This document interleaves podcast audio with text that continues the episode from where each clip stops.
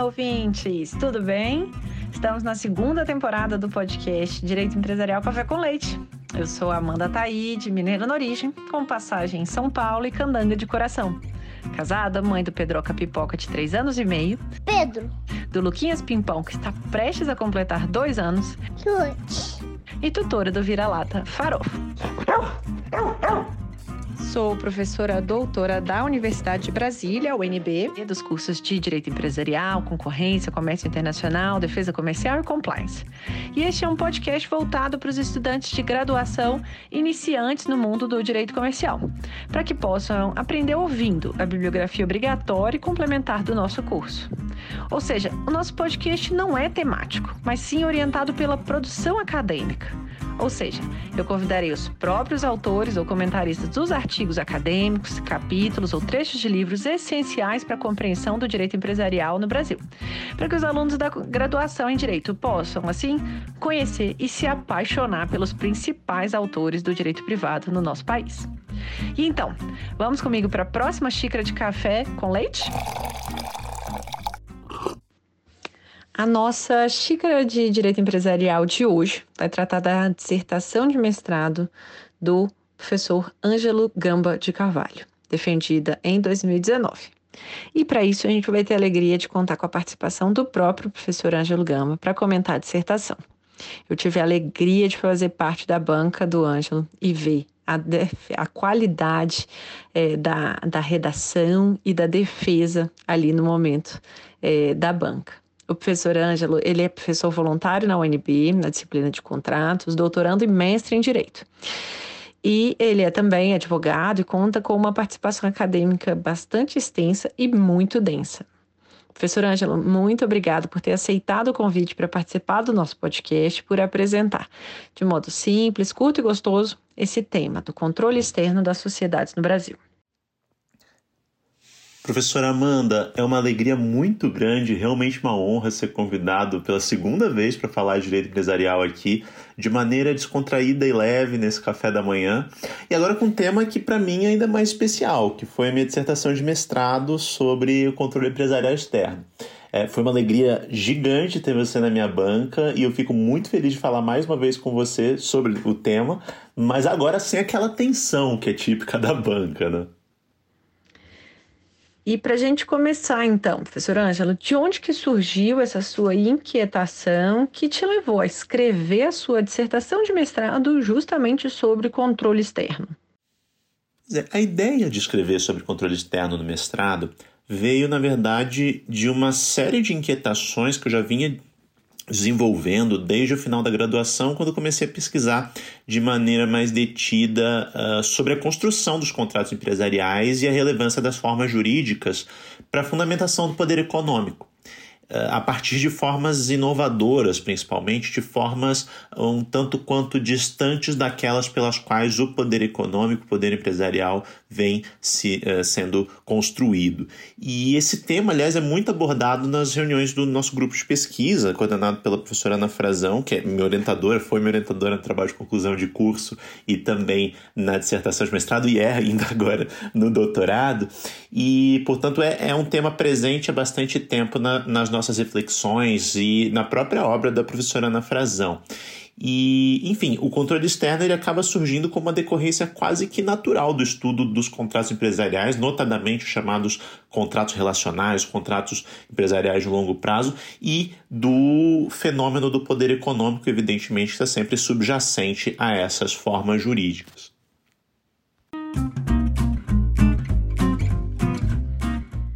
Então, para a gente começar a entender bem, qual que é a diferença entre controle interno e controle externo?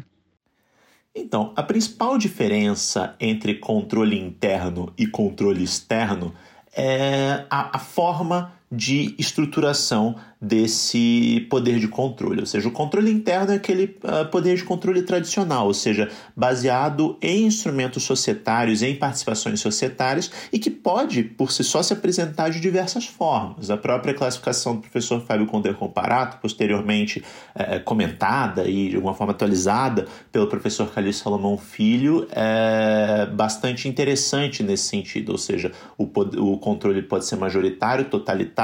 minoritário ou gerencial, ou seja, a depender da articulação de forças dentro da sociedade empresária, no caso específico da obra da sociedade anônima, ele pode se estruturar de diversas formas e ainda assim se traduzir em poder de controle, ou seja, domi em dominação societária a partir de instrumentos societários. O fenômeno do controle externo, também descrito pela obra do professor Fábio Conder Comparato, ele se estrutura de uma forma distinta. Ele não é baseado na verificação de se alguém tem uma alguma maioria uh, de participações societárias, seja ela episódica, seja ela uh, mais relevante, enfim, uh, mas sim se existe um exercício de poder de fato por intermédio de outros instrumentos que não participações societárias. Ou seja, tanto é assim que o controle externo é muitas vezes chamado de controle contratual ou uh, controle de fato, enfim, existem várias denominações para isso. Mas, claro, ele não se exerce simplesmente por contratos ou por é, cláusulas contratuais específicas, mas por outros instrumentos, por debentures, por exemplo, debentures que podem eventualmente uh, colocar uma grande quantidade de poder na mão de um debenturista e uma grande ingerência sobre as atividades da sociedade em questão. Ou seja, o controle externo é aquele controle não societário. Ou, nas palavras do professor Fábio Conter Comparato, ele usa a expressão poder de dominação ab extra, ou seja, uma dominação que vem de fora, de, de fora no caso dos contornos da sociedade em questão. E ao longo da sua pesquisa, né, quais que foram os principais autores que você utilizou como referência para pesquisa sobre controle empresarial, tanto no Brasil quanto no exterior, e que você poderia recomendar para os alunos que tiverem interesse em fazer pesquisas nesse tema? Acredito que para falar sobre controle externo existam dois argumentos mais centrais. O primeiro, de ordem mais teórica e de ordem mais interdisciplinar vamos dizer assim, que é a chamada sociologia do poder nas sociedades empresárias ou na sociologia do poder nas sociedades anônimas, como diz como é o título, na verdade, de um artigo do professor José Alexandre Tavares Guerreiro. Um artigo bastante importante que precisa muito ser lido, já fica a recomendação, inclusive, em que o professor Tavares Guerreiro fala que, para além das formas jurídicas, para além dos institutos eh, típicos do estudo da sociedade por ações, existem forças econômicas subjacentes que os instrumentos analíticos do direito não são suficientes para aprender, ou seja, por detrás desse emaranhado de institutos jurídicos que nós estudamos, existem confluências de forças, existem arranjos de poder que se dão ao largo, ou talvez até ao arrepio desses institutos jurídicos, e eles se aproveitam, claro, desse emaranhado de é, é, institutos jurídicos para que o poder fique sendo é, é, é, exercido muitas vezes sem controle, e muitas vezes chegando àquele, àquela situação que o Gunther Teubner fala bastante de irresponsabilidade organizada, ou seja, você tem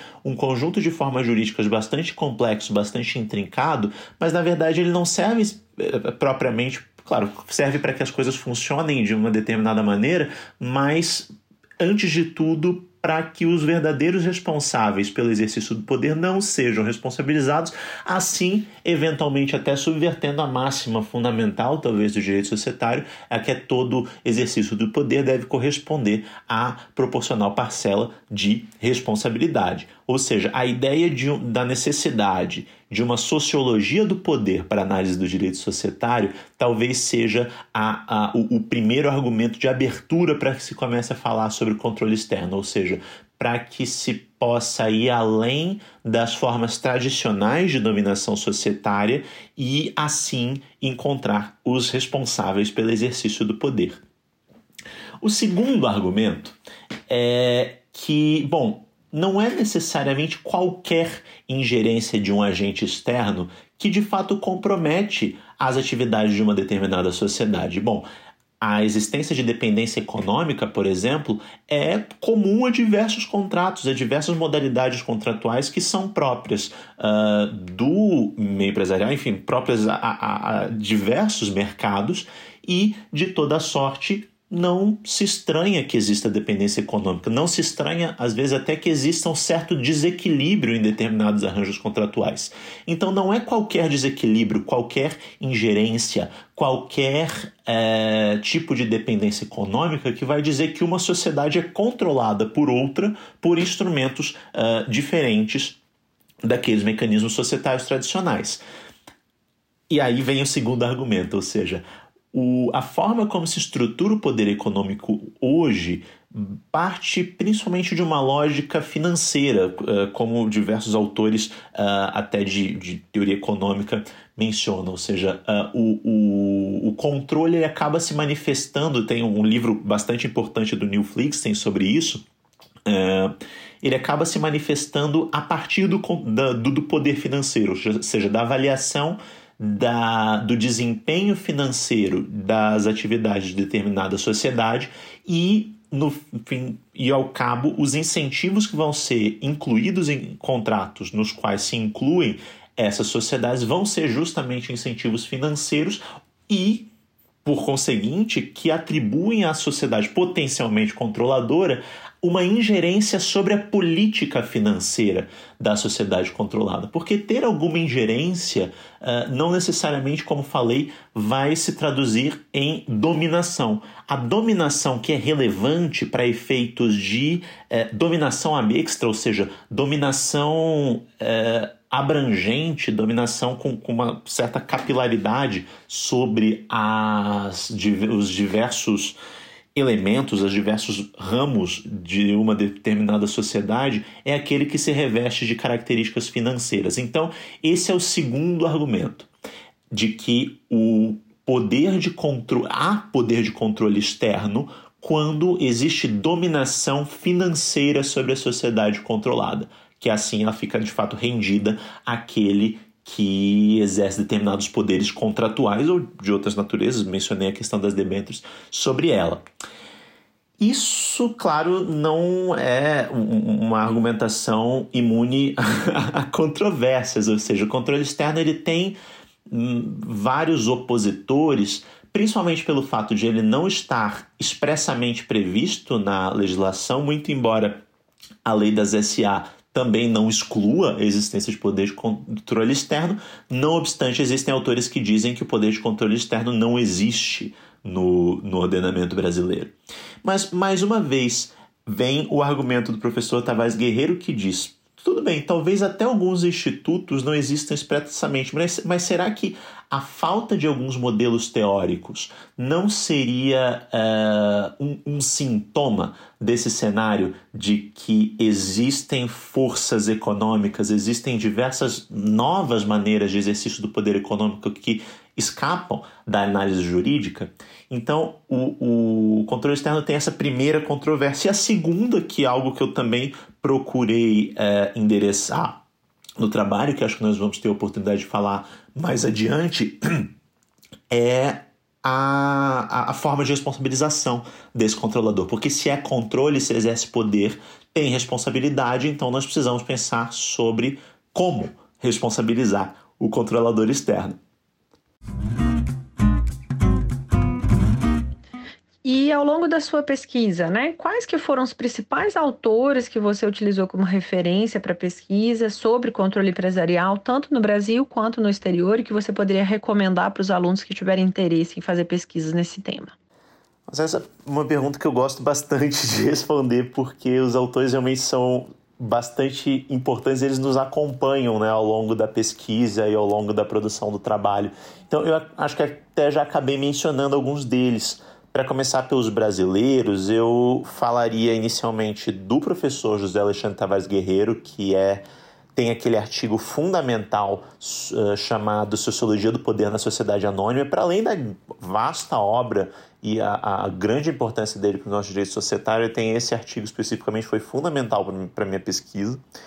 Depois, outro que já mencionei, professor Fábio Conder Comparato, com as atualizações e comentários do professor Calil Salomão Filho no Poder de Controle da Sociedade Anônima. Agora, quanto aos autores estrangeiros, eu acho que eu mencionaria três.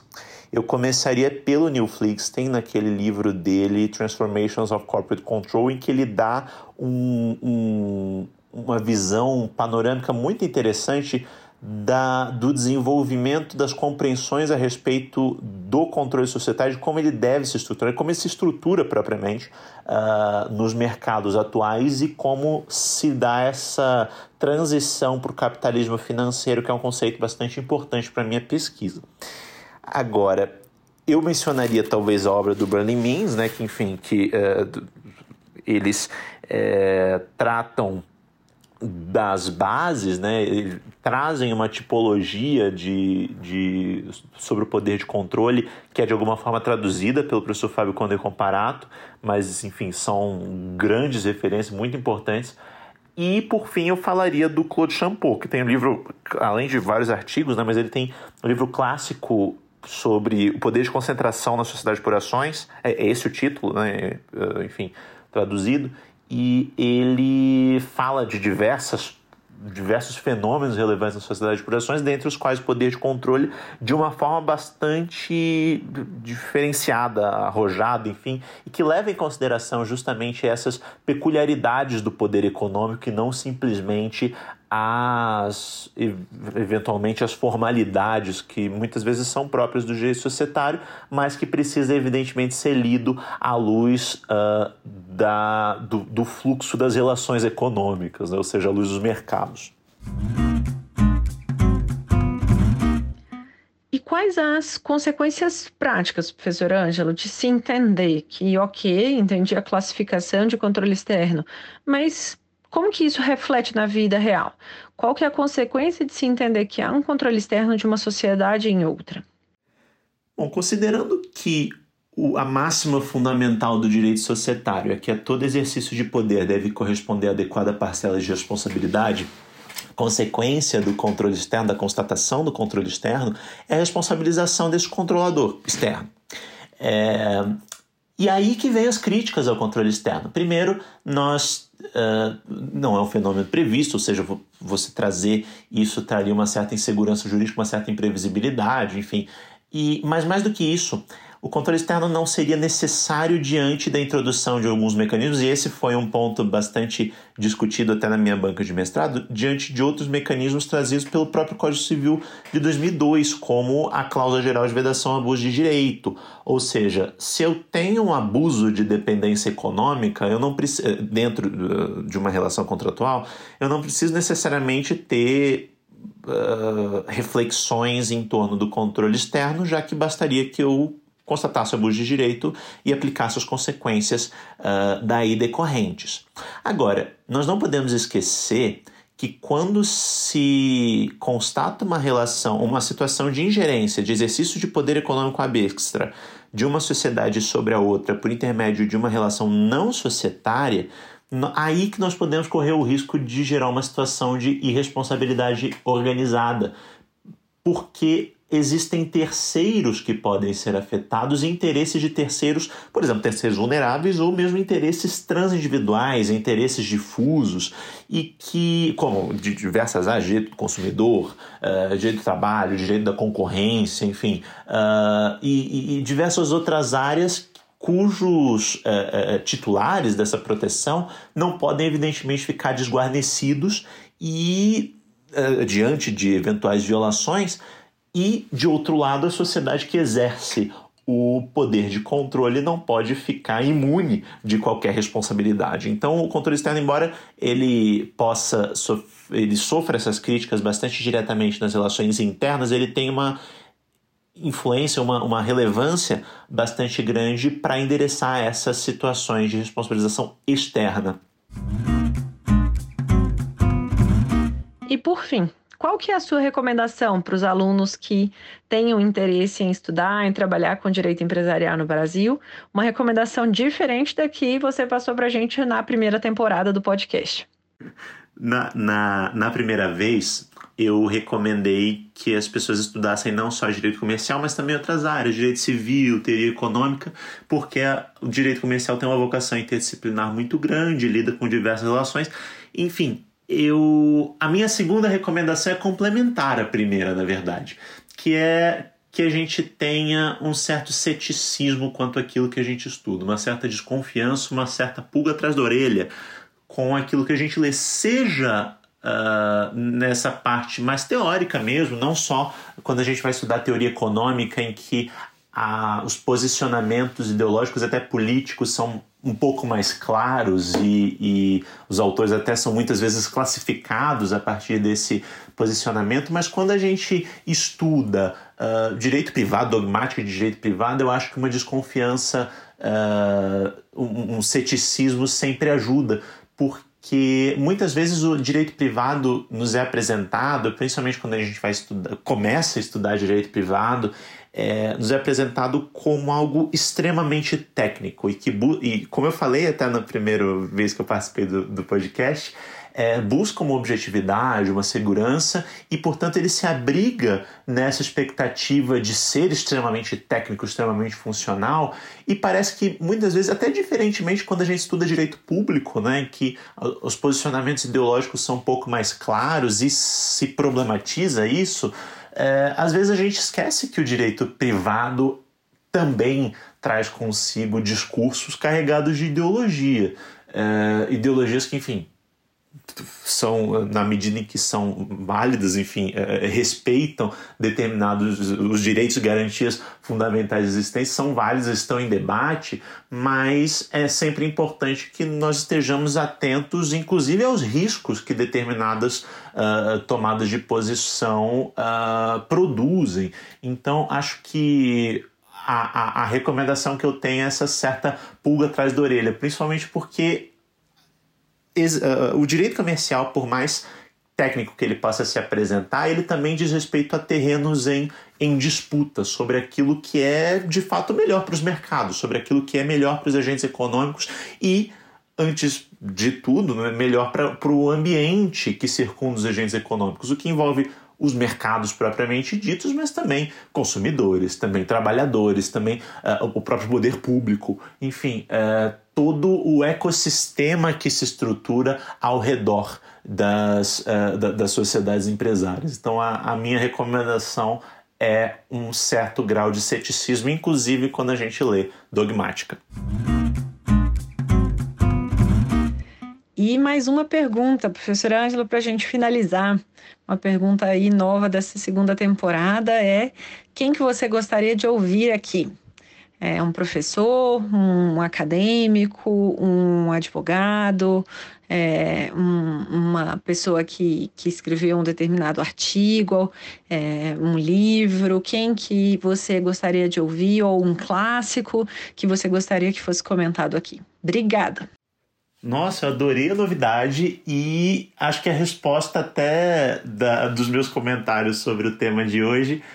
tá, tá pronta, porque eu gostaria muito de ouvir ou o professor José Alexandre Tavares Guerreiro ou comentários sobre a obra dele, seja sobre o, o artigo Sociologia do Poder na Sociedade Anônima, seja sobre qualquer outro uh, uh, elemento da obra dele, porque realmente ele ainda hoje ajuda a pensar as bases do nosso direito societário e, de fato, contribuiu para a própria fundação de alguma forma. O, o manual dele de, de, de Sociedade Anônima é um grande clássico do nosso direito societário e lá existem lições muito uh, interessantes, muito importantes até hoje. E além da, da grande quantidade de artigos que ele escreveu ao longo dos últimos anos, então é, eu gostaria muito de ver comentários aqui sobre a obra do professor José Alexandre Tavares Guerreiro, que foi tão importante para o tema que eu tive oportunidade de desenvolver. Professora Ângela, muito obrigada mais uma vez pela sua presença na nossa segunda temporada. Por hoje é só. Nossa xícara de café com leite de direito empresarial foi devidamente tomada de um modo gostoso, como num café da manhã. Até a próxima. Eu agradeço muito pelo convite, professora Amanda. É uma alegria sempre estar aqui. Conte comigo sempre que quiser. Quero muito voltar.